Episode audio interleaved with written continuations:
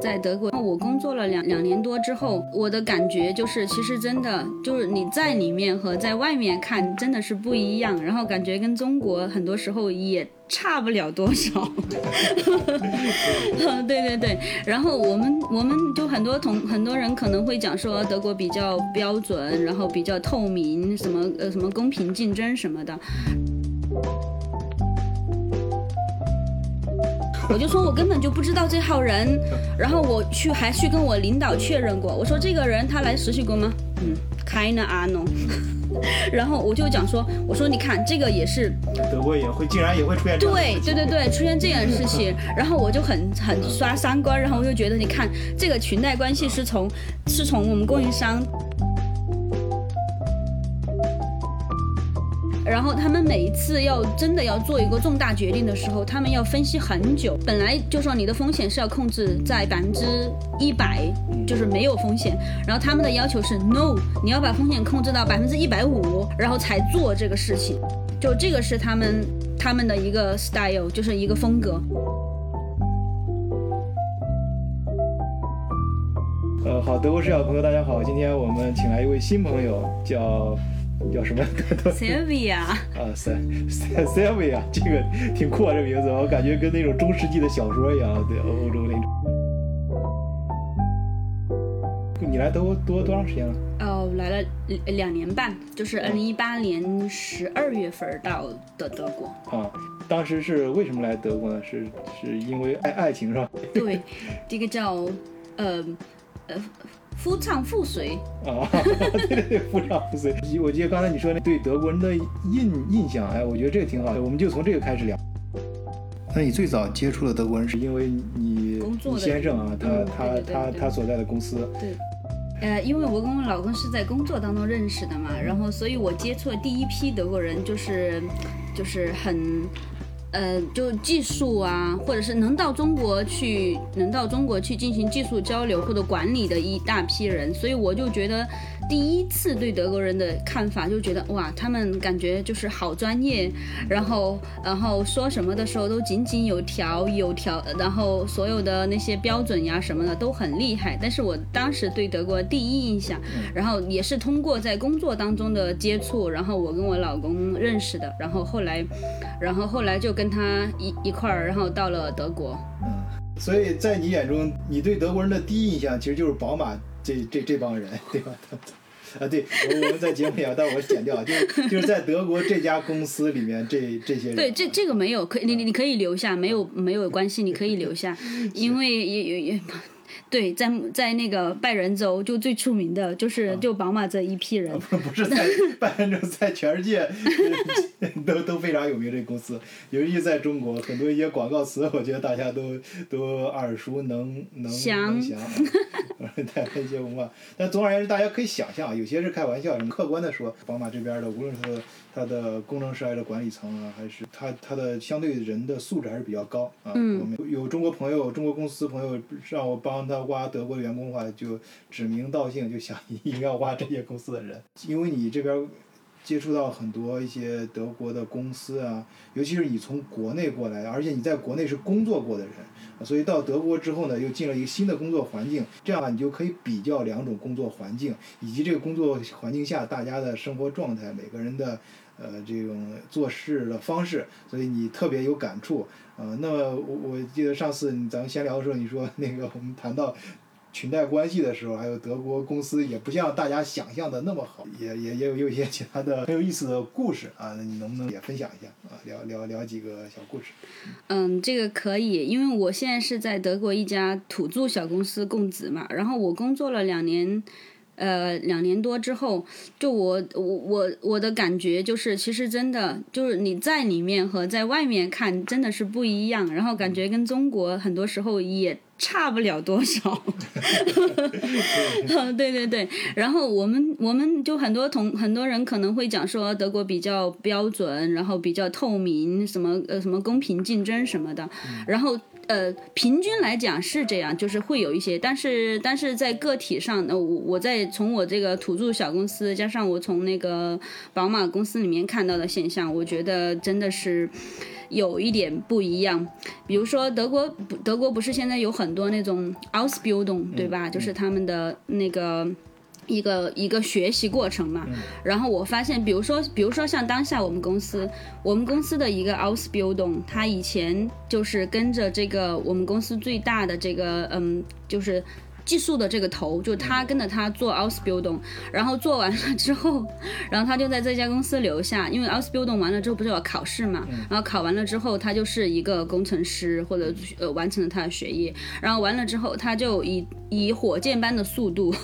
然后变成了我们公司的 project leader。哦，这么厉害！嗯，对，这种职业培训啊。对他，他就是从那个呃 Ausbildung，但是他有一个 Vital building，就是他是 Vital Bildung，他他之前有有，比如说在。在德国大学里面有毕业证，他我呃这个不是特别清楚，但是我知道他的学他的那个学历是在也做了做完了这个之后拿到的，然后现在他就是嗯我们公司最年轻的呃 project leader 啊，哎这一点就是跟咱们中国不太一样，其实嗯可能中国也在发生变化，这德国对于奥斯维冻这种认识认认知还是。还是比较认可的。你比如说，我们现在大家最德国 最关注的一个人，卫生部部长石石潘啊，他其实也是高中毕业之后就直接上的奥斯别顿，嗯哼，而且他是原来银行小职员，嗯，然后已经就上了奥斯别顿之后，也没有像上什么正经的大学，嗯，呃，咱们中国意义上的啊这种正正经大学，然后直接就去了，然后在后来就从政了，从政之后进入那个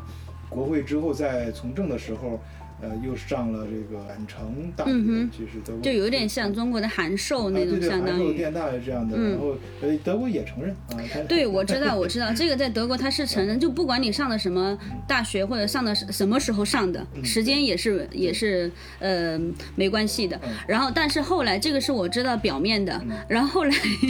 后来我工作久了，好像是经过自己努力啊，学一边工作一边然后上学读书，然后拿到了学位啊，这是表。表面的一条呃故事线，对，现在想想第二条故事线。第二条故事线就是我工作久了之后发现，就是他为什么就是能跟到跟到我们公司那个最厉害的那个那个呃工程的技术的头，是因为他爸爸，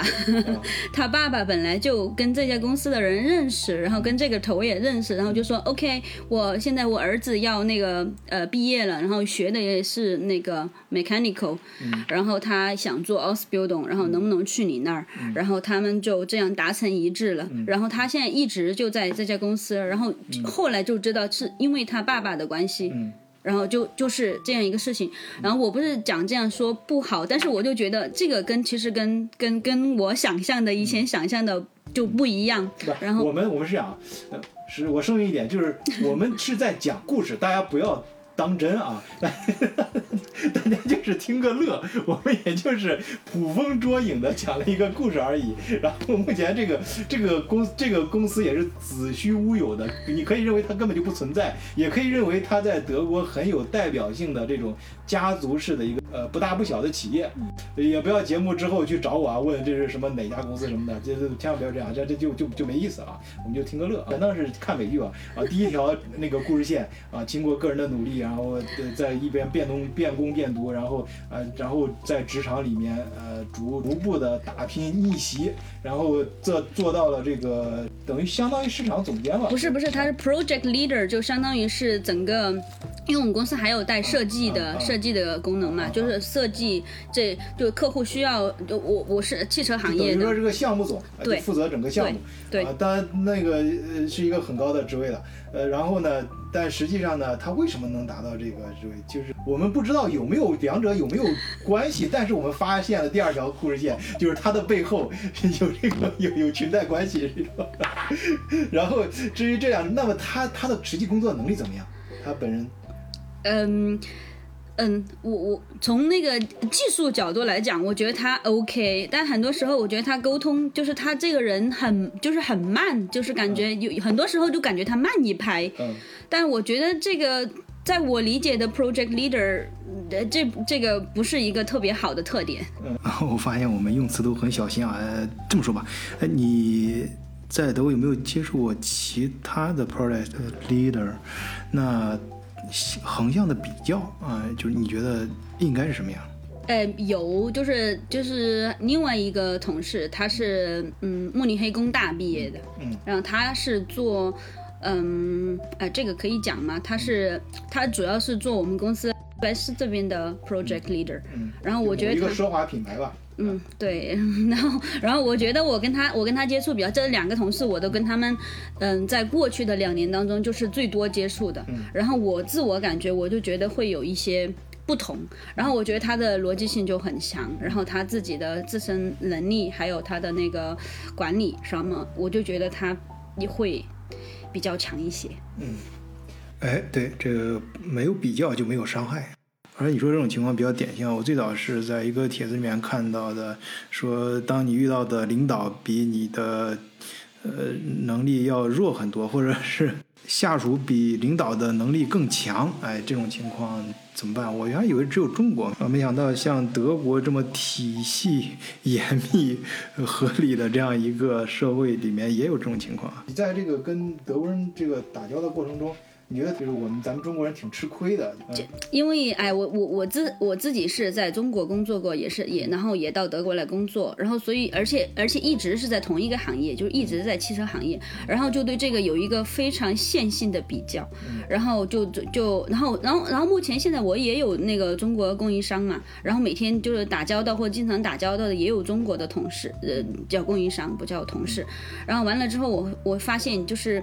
嗯，在同一个行业，就是整个做事的风格真的是不一样的。因为在德国的话，就很多就必须要有什么 plan 啊，还有规章制度呀，然后所有的那些系统啊，都必须要去完成他们，然后他们都很，他们都很有一点死板，很多时候。然后中国这边就是就就特别的愿意为你服务，然后就做的东西很快，然后你你什么时候跟他们沟通，他们就随时在线那种感觉。然后这个跟德国是真的完全不一样。然后还有一些还有一些同事，我就觉得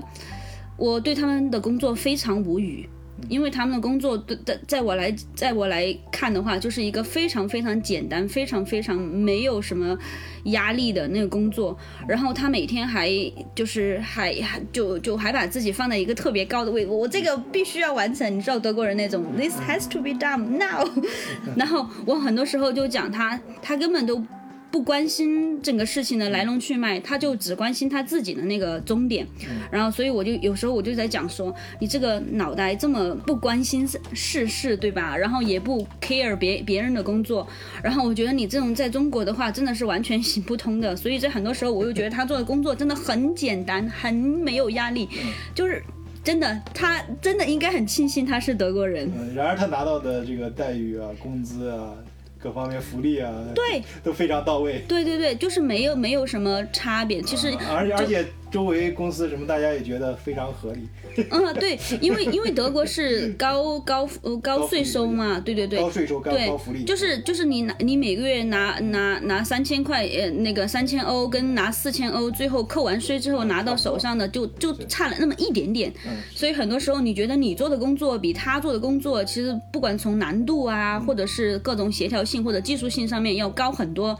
要复杂很多的时候，然后你发现你跟他这个。就是很简单、很没有压力的工作，然后做完之后，你最后的收获其实差不多的，而且他也不 care what you do。呃，其实我原来跟德国同事也交流过这个问题。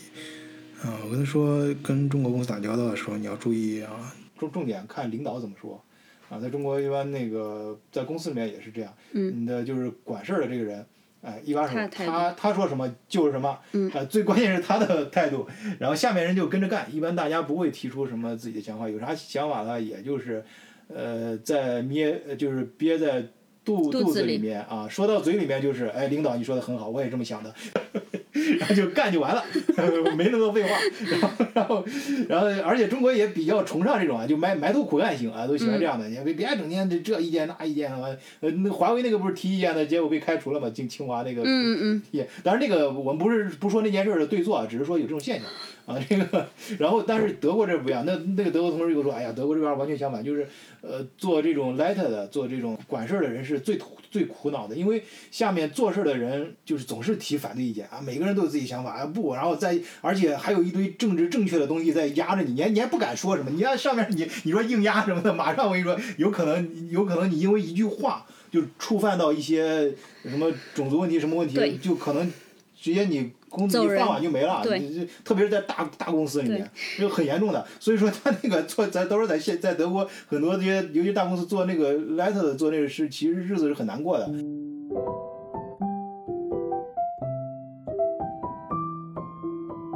提出一个方案，下面总是要反复讨论啊，各种各样的意见，就每一个人都会有自己的意见给你提一堆，所以说德国很多项目推得非常慢啊。对，但但但其实这个也是他们的那个呃政治生态渗透到的，就他们每一个就国家是这样的，每个人都可以提出反对意见，我们要讨论这个，我们要讨论这个，我们要考虑这部分人的利益，我们要考虑这部分的利益，然后其实。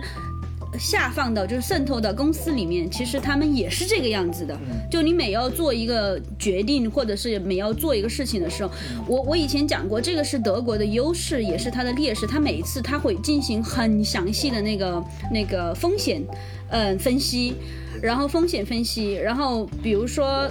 像宝马，然后他们每一次要真的要做一个重大决定的时候，他们要分析很久。本来就说你的风险是要控制在百分之。一百就是没有风险，然后他们的要求是 no，你要把风险控制到百分之一百五，然后才做这个事情，就这个是他们的一个 style，就是一个风格。这个这个也有好有坏啊，刚刚你也这样说了，我觉得他他嗯，大家就是这边，当然你身在其中人，往往你感受到的是嗯这个缺点，但实际上有些优点你还没有感觉到，那是因为没发生。但是因为啥？其实这种话的话，第一是他确实他们做的。呃，项目会非常的稳，嗯走的路线非常稳健，但而且呢，而且他们就是这个，呃，就是他们虽然就是像行驶这个掉掉头一样，车掉头掉得慢，但是一旦这个头掉过来之后。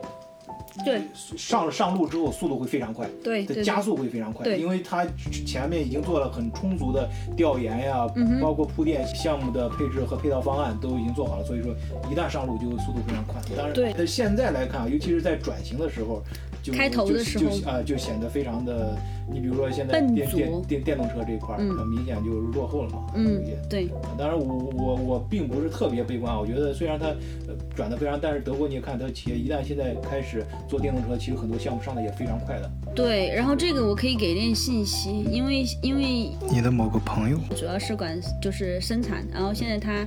现现在他嗯做的这一块儿也是跟电池相关的嘛，然后他说他们他。他们的电动车订单就是供不应求，嗯就他们他其实主打是就是迷你，嗯，因为迷你还有劳斯莱斯还有宝马这个三个品牌是归属宝马集团的嘛，嗯然后他就讲说，其实他们的电动车每年虽然没有那么打广告，但是每年看销量的话，呃，其实还不错的。哎，我发现咱们德国市场嘉宾生很实在啊，呃，你随口说这些其实是很有价值的东西。呃，虽然咱们刚才说是说故事啊。云淡风轻的，但是，嗯，我相信咱们听友中间有些是要做欧洲和尤其是德国业务的，嗯，他们可是听进去了之后。呃，是这样，如果有听友对这方面的信息比较感兴趣，或者你对德国的其他方面啊需要更深层次的了解呢，欢迎加入我们德国视角听群。当然，更欢迎加入我们德国视角啊晚醉自己的西米团，这是跟喜马拉雅合作最新开通的一个类似于会员制的这么一个东西。在你加入这个组织之后，就可以跟我和我的团队有更多的互动啊。你在我们会员专属的。呃，动态圈里面可以随时提问，呃，留言各种各样的问题，我们都会详细的给你回答。呃，当然，如果您是 要做一个什么项目，需要特别大的一个咨询项目的，呃，可以单独找我，在每一个德国视角的听友群里面都可以找到我本人。呃，大家听我们的节目也能够感觉到我们的嘉宾和我们的团队都是呃非常专业的，尤其是在欧洲。呃，或者在中国跟欧洲有关的这种业务关系方面，嗯，还包括各种各样的本地化资源。好，我们自己的会员团的广告就做到这里，下面还是请我们的美嘉宾来继续讲他经历的这些有意思的故事啊。就我们有一些土著的，哎呀，我每次都讲土，哦，我们讲就是本地的一些，嗯。呃，供应商，对，供应商。然后我就工作了之后发现，嗯，对，德国就有很多这种家族企业，就是就是。可能爷爷那一辈，然后他呃建立的公司，然后呃然后就就在他们家旁边，然后修了一个特别大的那种 house，然后就用来做他们的那个工厂啊、场地什么的。然后爷爷那一辈完了之后，然后就爸爸的这一辈，然后就开始接手公司，然后然后然后现在就孙子辈了，已经是。就现在我一一家公司，他就是孙子辈，然后但是是外公这边的，哦不好意思，这个说错了，这是外公这边的，然后然后他也也学的，就大学也学的是相关，就是跟那个嗯机械相关的，然后现在他就全权接手公司，然后就把公司的那个场地就弄得更大，然后买了更多的那些设备，然后他们公司就就整个整个就已经五六十年，其实就是一家很小的那个做。五金件的，就是做一些呃 pin 什么的，然后然后公司，然后他们就是就是专专注就专注做这个，就做了几十年，然后加上每次当下的那些新的技术或者是新的那个呃设备什么的，达到新的那些嗯尺寸的公差呀什么的精度可以达到很好，然后我就觉得他们这样就。就就就你可以从个体就看到德国人真的是就一家企业就专注做这个，从爷爷那一辈然后做到做到孙子一辈，嗯，然后还不止一家，就有好多几家，还有一些做那些就是表面处理的，呃，这个就比较。就比较就专业一点嘛，然后他们也是从从爸爸那一辈，然后做完了之后就把公司交给交给儿子这一辈，然后做也是也就一直做这个，然后所以他们对整个德国的那些嗯需求啊要求啊各方面，不管是那个嗯大众集团还是宝马集团还是那个戴姆勒，然后他们都很清楚，就就是你有什么改变，或者是谁谁谁谁哪家公司有什么需求改变。或者是什么，他们都很清楚的。你只要跟他们讲说，我要这个东西是给哪一个家 OEM 做的，然后他们都不会多问，然后都说 OK。你要做哪些测试？你要做成什么样子的？然后那个那个质量要达到什么样的 level，呃，什么样的级别？然后他们都是很清楚的。嗯，是，也就是他们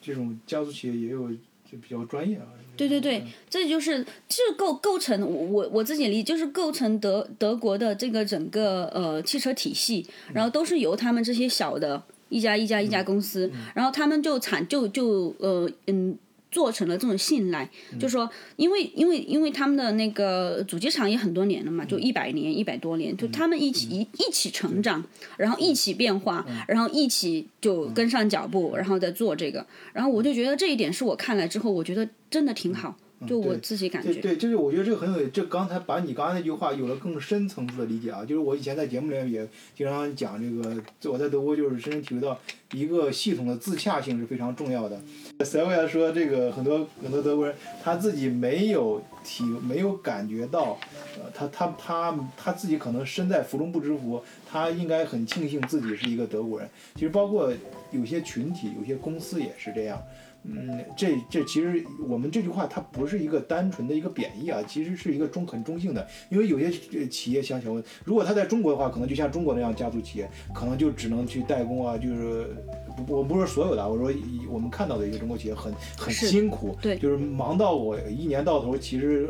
真正拿拿到手的钱并不是很多。但是德国的企业好像你看他们就就因为他在这个系统中。对，哎，它它这个整个这个系统呢，又是在实业链生整个全球的生生态链中，呃，处于上游，呃，价值链比较高高的地方，所以他就很幸运在这个板块体系里体系里面，在这个自洽系统，他跟在这个嵌入这个自洽系统之后，他自身也就跟着就就发展起来了。对，他这就是他幸运，他很幸运，他生在这样的一个系统里面。对对对，而且还有一个方面就是，当一些主机厂他希望尝试一些新东西的时候，他会主动去跟这些供应商交流，然后供应商合作，就说我们想试一下这个，就就看能不能行，然后就他们所有的这些尝试什么的都会依靠这些供应商。所以我们刚才讲到那个裙带关系啊，也是它只是一个很呃一个，其实它应该你理解的更宽泛一些。所谓裙带，其实就是说信赖关系，就更深层次，就是大家不不不是在德国德德，就是在商业关系中，就是德国不是一个就是纯的，大家就是想的这种呃公事公办什么的。其实大家这是表面现象，并不是这样，就是相互之间的。呃，一些类似于情感关系这种其他的一些关系也非常重要，这种会产生更深层次的一种信任感。有了这种信任感之后，他会和你真的跑下去，包括大公司也会主动的帮你。你作为他的长期常年合作供应商啊，他也会主动帮你提高他的，反过来会会促进你的技术提高升级，然后告诉你怎么把事情做得更好。对，哎，而而且你你如果是跟得上趟，哎，你一般来说都会主动跟得上趟的。然后然后你你你也就跟着一块儿发展，然后你们相互呃在一起。结合的就会更更密切，对，当然对他来说也非常好，因为他他能够你你等于是他一个外外挂的一个车间了，能帮他生产更更合适的东西，对对对，所以这是这个系统呢。我们今天聊这个呃，秦代就是说，呃，他他就是说到这儿，大家刚开始我们可能是在听一个美剧什么这种充满阴谋论，其实不是的，我们这在讲。呃，存在它首先是存在这样的东西，但是存在这种东西呢，它也有好有坏的一面，也有好的一面啊。我们呃。就说这么个现象，你讲的太好了，我就觉得可能对于改变这一块儿，就我经常讲的，就我经常听听到的一块儿，我不知道你在德国肯定肯定也有，就就这个也跟它的风控又又挂钩了，因为任何变动都是很大的成本的，然后所以德国人就经常就就有一句名言，但我我我忘了德语怎么讲，就英语讲的话就是 never change your running system。就说当当一个事情它就这么就是很顺畅的一直在走的话，你就不要东搞西搞的想去做什么特别大的改变，就换供应商或者是换那样，只是换那样。所以他们就会有一个，如果我跟你长期合作了，OK，如果我发现你有一些问题，他会很直白的跟你讲，就说我们这个要怎么怎么怎么样，就我们不会就轻易的把你换掉，然后我们会让你给你机会，让你来提升。或者是让你来提供更好的其他的服务，或者是你现在没有这个业务，我们有这个业务需求，我们就会告诉你，就是讲说，OK，你现在能不能做这个，给我们做，然后这个对供应商来讲的话，也是一个扩展。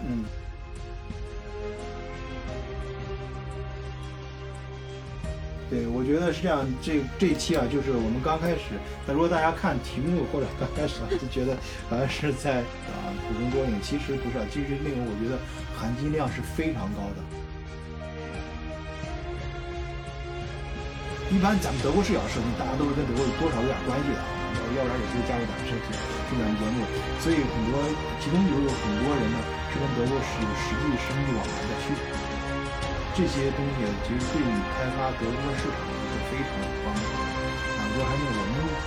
先不要去谈它对错，你也没有意义。你也对法官也没有必要花这个心思去，呃，你就知道，你先搞清楚这这现实是什么样。然后你你既然想融入这个现实，你想做这件事儿吧，你想开拓这个市场，那你就要了解这个现实，了解这个现实之后，你就知道你该怎么样去去做。所以，所以听我们这个节。这期节目像这样的东西，其实是很有价值的。当然，你想了解的更多，欢迎加入我们德国市场听友群啊，入群方法都会写在节目的简介里面，大家提供更多的参考。啊，那今天我们就先暂时聊到这儿啊，好，谢谢三位啊，不客气，非常高兴。好的，拜拜。好，再见，再。